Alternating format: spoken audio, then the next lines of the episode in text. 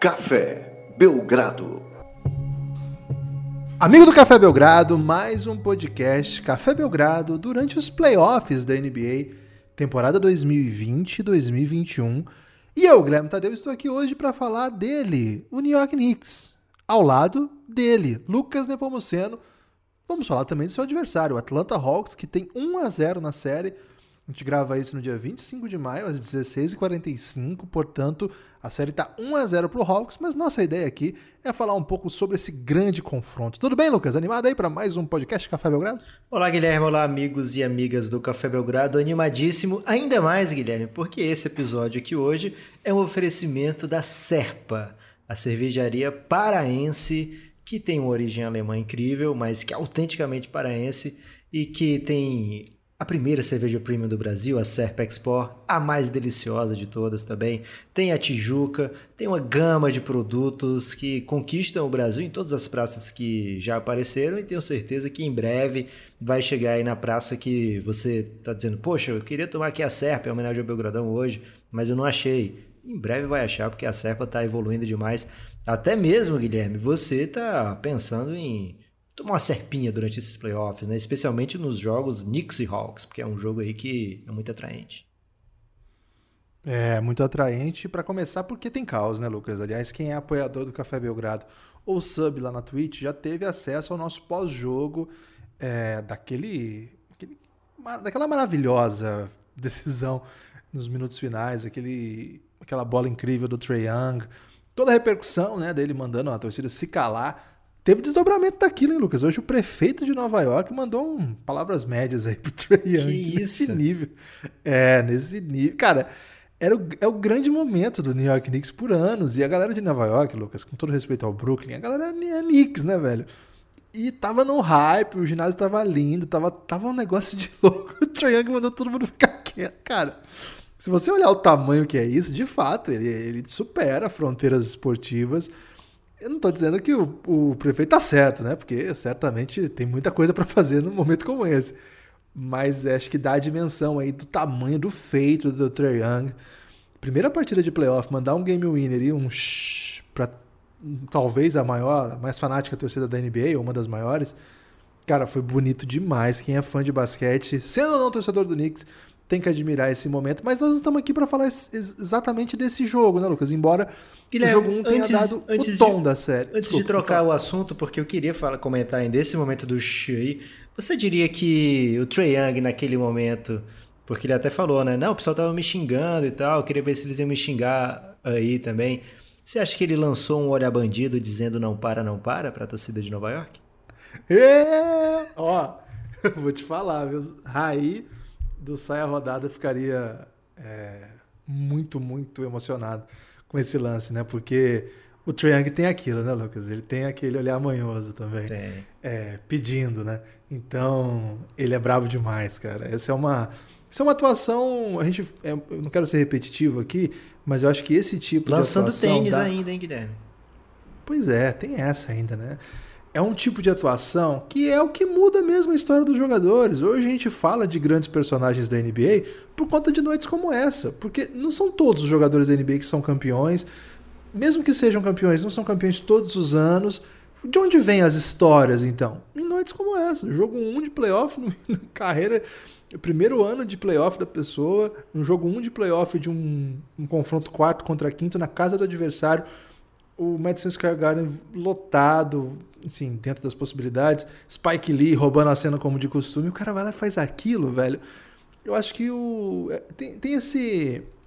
A gente que acompanha basquete, às vezes a gente fica muito, com muita informação na hora e tal. E tem alguns momentos que a gente sente que, olha, isso aqui. Isso aqui é uma coisa que nós vamos falar daqui a um tempo. Eu não tenho dúvida que esse lance vai ser simbólico na, na carreira do Trae Young. Se ele se tornar um superstar de muitos títulos e muitas jornadas como essa, essa vai ser lembrada como a primeira. Se não, se ele for para outro caminho, a carreira dele, essa vai ser lembrada como um dos maiores momentos, certamente.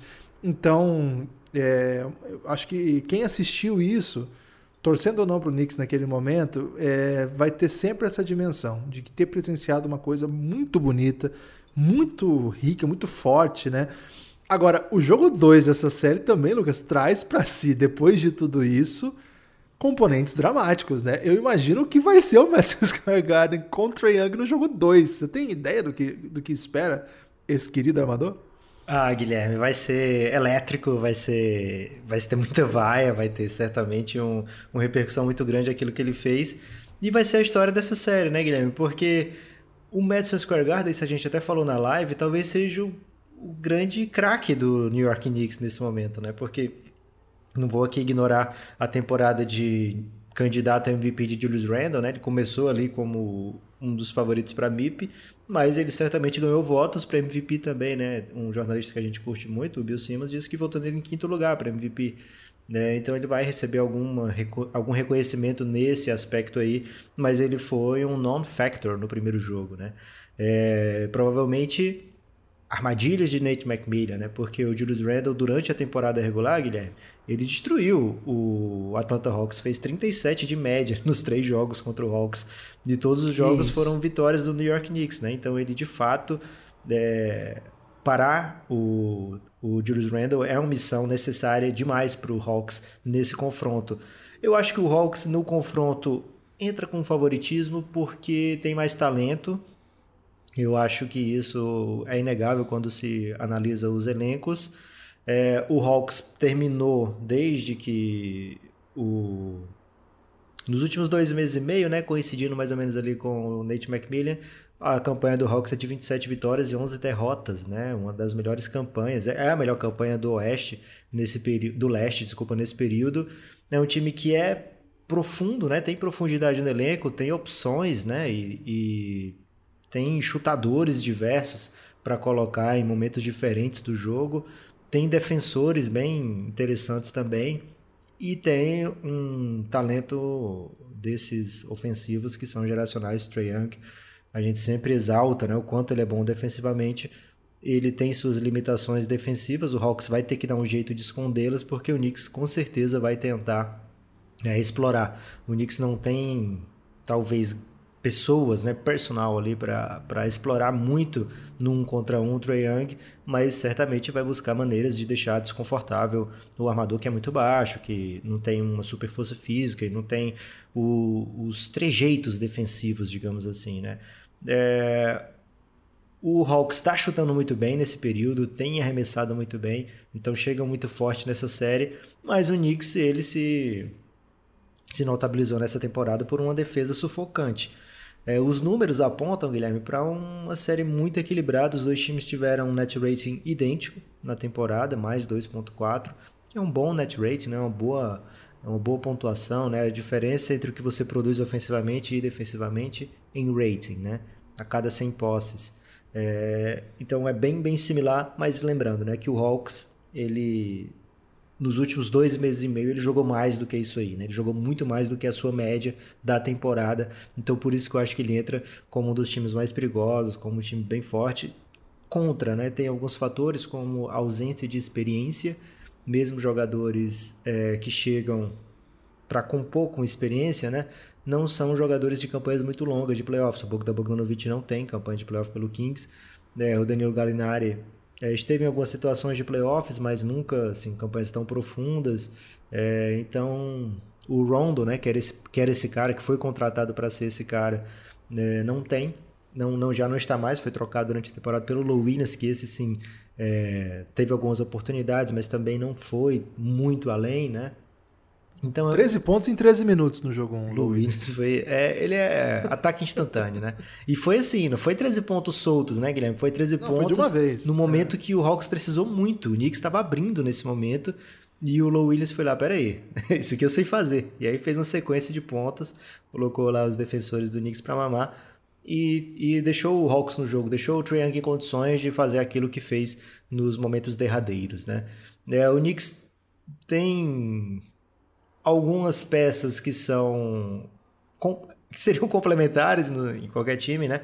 Mas nesse ano se tornaram é, muito perigosas, né? Por exemplo, o Alec Burks foi o grande cestinho do primeiro jogo, não, talvez não tenha outras atuações dessa maneira na, na série, né? De ser o principal produtor ofensivo do time, mas é mais um ball handler, é mais um cara que vai ajudar ali. Então o Knicks tem alguns candidatos a, a heróis em cada noite. Mas que precisa mesmo é que Julius Randle e, enfim, RJ Barrett, Emmanuel Quickly, Derrick Rose, esses caras conduzam o time ofensivamente, porque defensivamente a gente sabe que é um time que entrega, né, Guilherme? A gente vê esse Knicks como um time que todo mundo se esforça muito, joga muito com a cara do Thibodeau, mas ofensivamente é um time que tem dificuldades e que precisa muito desses caras que apareceram na temporada inteira, né?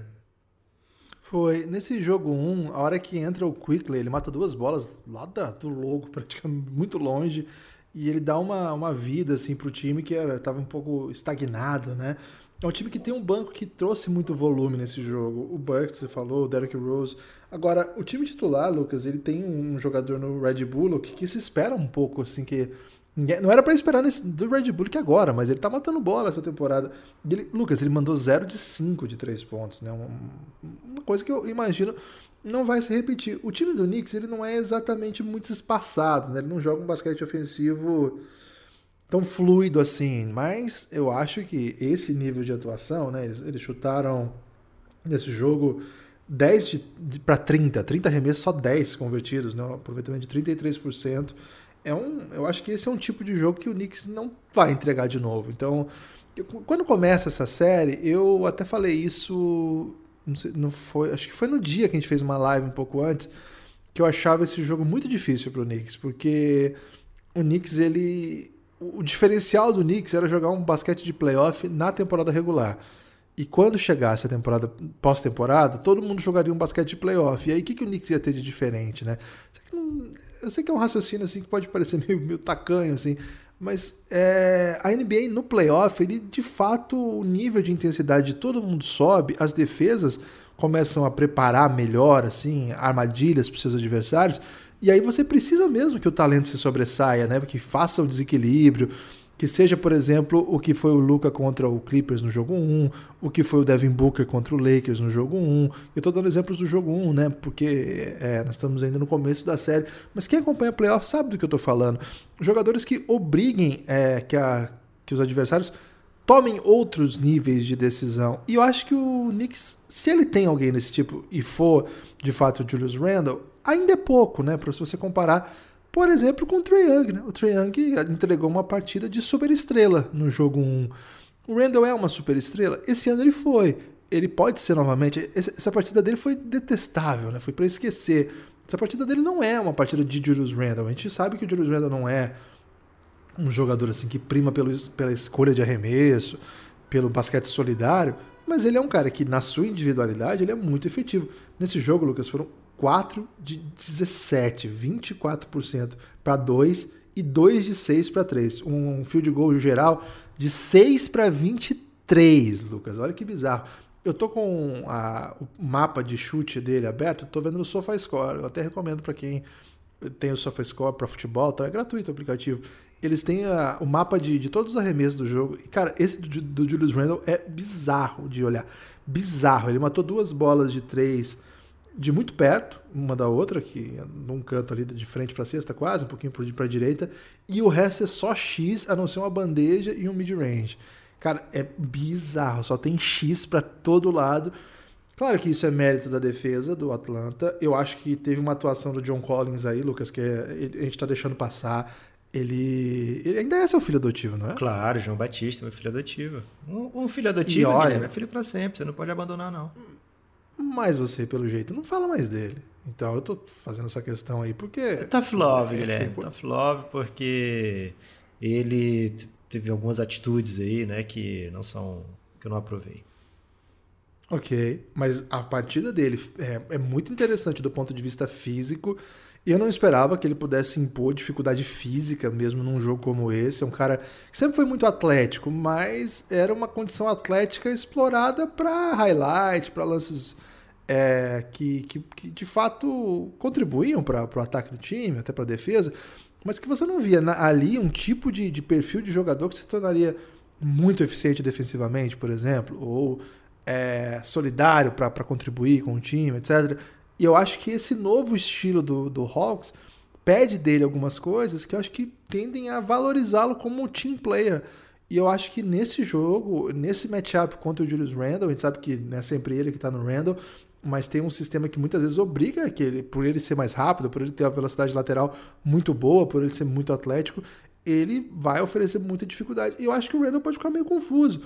Outro jogador que é acostumado a pós-temporada já, por conta de um tipo de papel que ele desempenhou lá no Houston Rockets, que era basicamente enterrar as bolas que o Harden dava passe para ele. Clint Capella, cara, é um tipo de jogador também que o Knicks não tem, com, com todo o carinho que eu tenho pelo, pela temporada do Nerlens Snow, por todo o carinho que a gente pode ter pelo pivô que, que eles podem trazer do banco, ou o Taj Gibson. O Bob Top não é bem um pivô, né? Um ala, tá? Mas o, o nível que o Capela traz, né? De, de intensidade, de de volume mesmo, como ele, ele é o tempo todo uma ameaça. Eu, eu sempre tive a impressão que o Hawks ele tem muitas armas para que o Knicks é, fica. Em toda posição parece que o Knicks fica um pouquinho atrás, sabe? Na armação parece que o Knicks está atrás, nas alas parece que o Knicks está atrás, no garrafão parece que o Knicks está atrás. Onde que o Knicks está atrás? Acho que você trouxe pontos importantes aí. O Madison Square Garden, o Knicks não, onde não está atrás. No Madison Square Garden, acho que é um lugar onde o Knicks vai ser maior do que o Hawks. Só que aí no jogo 1 você toma uma, punhalada daquela que o Trae Young fez. Até, é, é, assim, é como se o maior adversário, o, o melhor jogador do seu adversário, pegasse o seu menor jogador no matchup e destruísse no jogo 1. Foi isso que o, o Young fez. Agora, esse tipo de destruição certamente não vai durar por muito jogo, porque no próximo jogo acho que o Madison Square Garden vem gigante. O Knicks não é só a soma dos seus jogadores. O Knicks mostrou ao longo da temporada que esse time meio de jogadores refúgio, é, que pouca gente via futuro, que estava numa reconstrução, jogando defensivamente numa liga que é do ataque, ela dá respostas para além da soma dos seus jogadores. E eu acho que isso se chama defesa. Se a defesa do Knicks engolir tudo esse, todas essas coisas que nós estamos falando aqui do Hawks, né, esse, esse controle do ritmo do Trae Young, essa eles têm, eles têm uma jogada de pick and roll ali que na, no final do jogo eles usaram, sei lá, umas quatro vezes seguidas e foi no momento mais clutch que até eu aprendi com o Coach Galego, que é o pick and roll espanhol, Lucas. Isso aí é informação aí que é fundamental. É uma, eu acho que se eles conseguirem encontrar essas saídas para frear esse volume do Atlanta Hawks, que com talento dá tantas respostas, é a, é, a, é a defesa que pode fazer o Knicks voltar a ter o controle da série. Agora, você perde o jogo 1 um, em casa, do jeito que foi, né? Dolorido, daquele jeito. O lance, Lucas, é que essa série parece que toda sexta é, uma, é, um, é um parto, assim, né? Tudo muito lutado, tudo brigado, duas defesas. O Nate McMillan também tá numa jornada aí de, de vingança, vamos dizer assim. Também é um técnico que preza muito desse lado da quadra.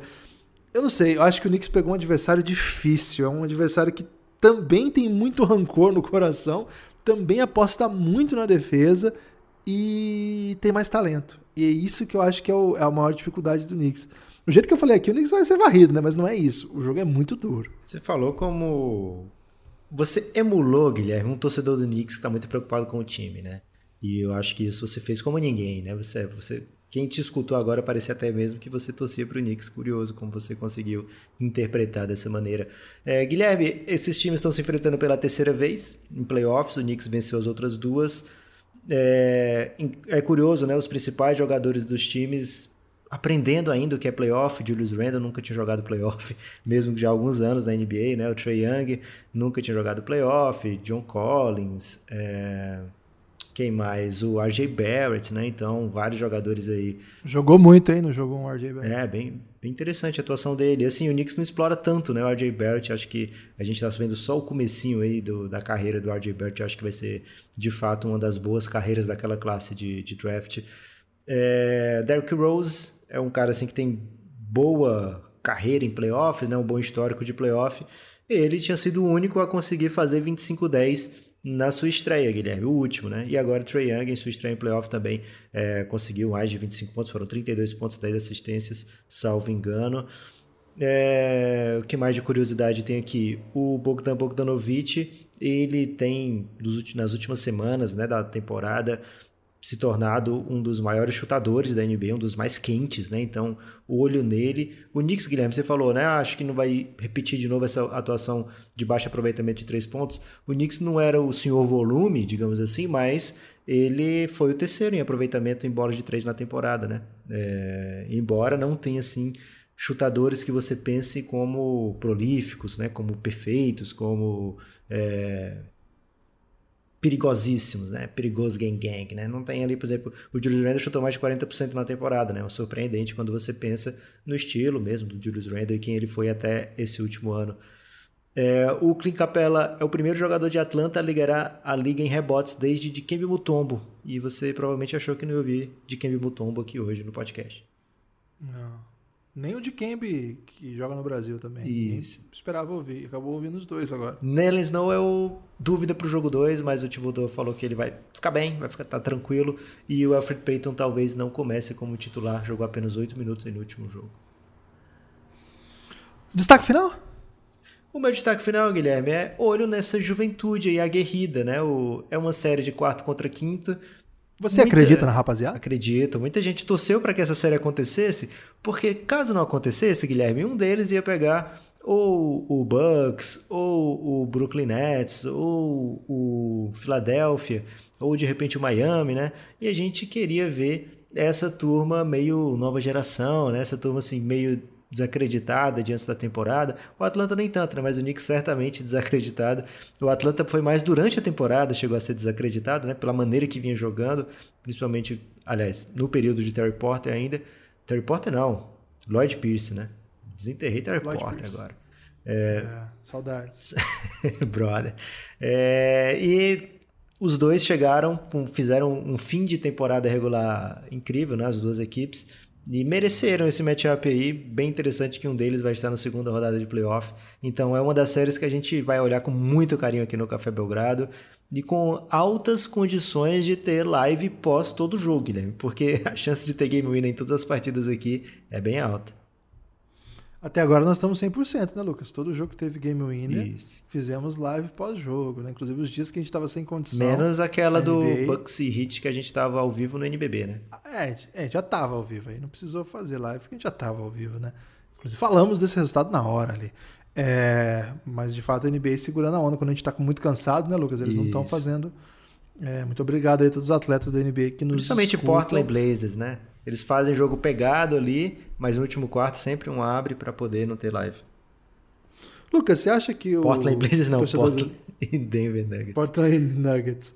Você acha que acredita que o torcedor do, do Knicks está pensando no Trae Young no sentido de que seu cheiro está grudado no cobertor e ele não sai da mente?